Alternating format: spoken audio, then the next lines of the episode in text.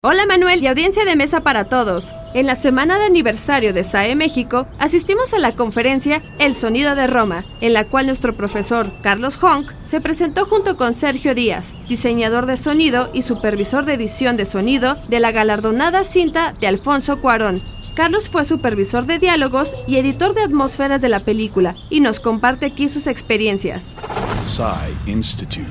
Masterpiece Your Life. Para Hong, la palabra que mejor describe el sonido de Roma es detalle. Con casi 20 años en el medio, notó desde un inicio que no solo estaban trabajando el diseño sonoro meses antes de que el corte final quedara definido, sino que la recolección de efectos y atmósferas sonoras solo crecía conforme avanzaba el proyecto y nunca dejó de crecer. En un inicio, Carlos asumió la tarea de seleccionar y grabar capas de ambientes sonoros para representar la Ciudad de México en los años 70. Alfonso les hizo recordar una ciudad con menos automóviles y más pájaros, así que Sergio hizo grabaciones en la mañana del primero de enero cuando la ciudad prácticamente estaba dormida.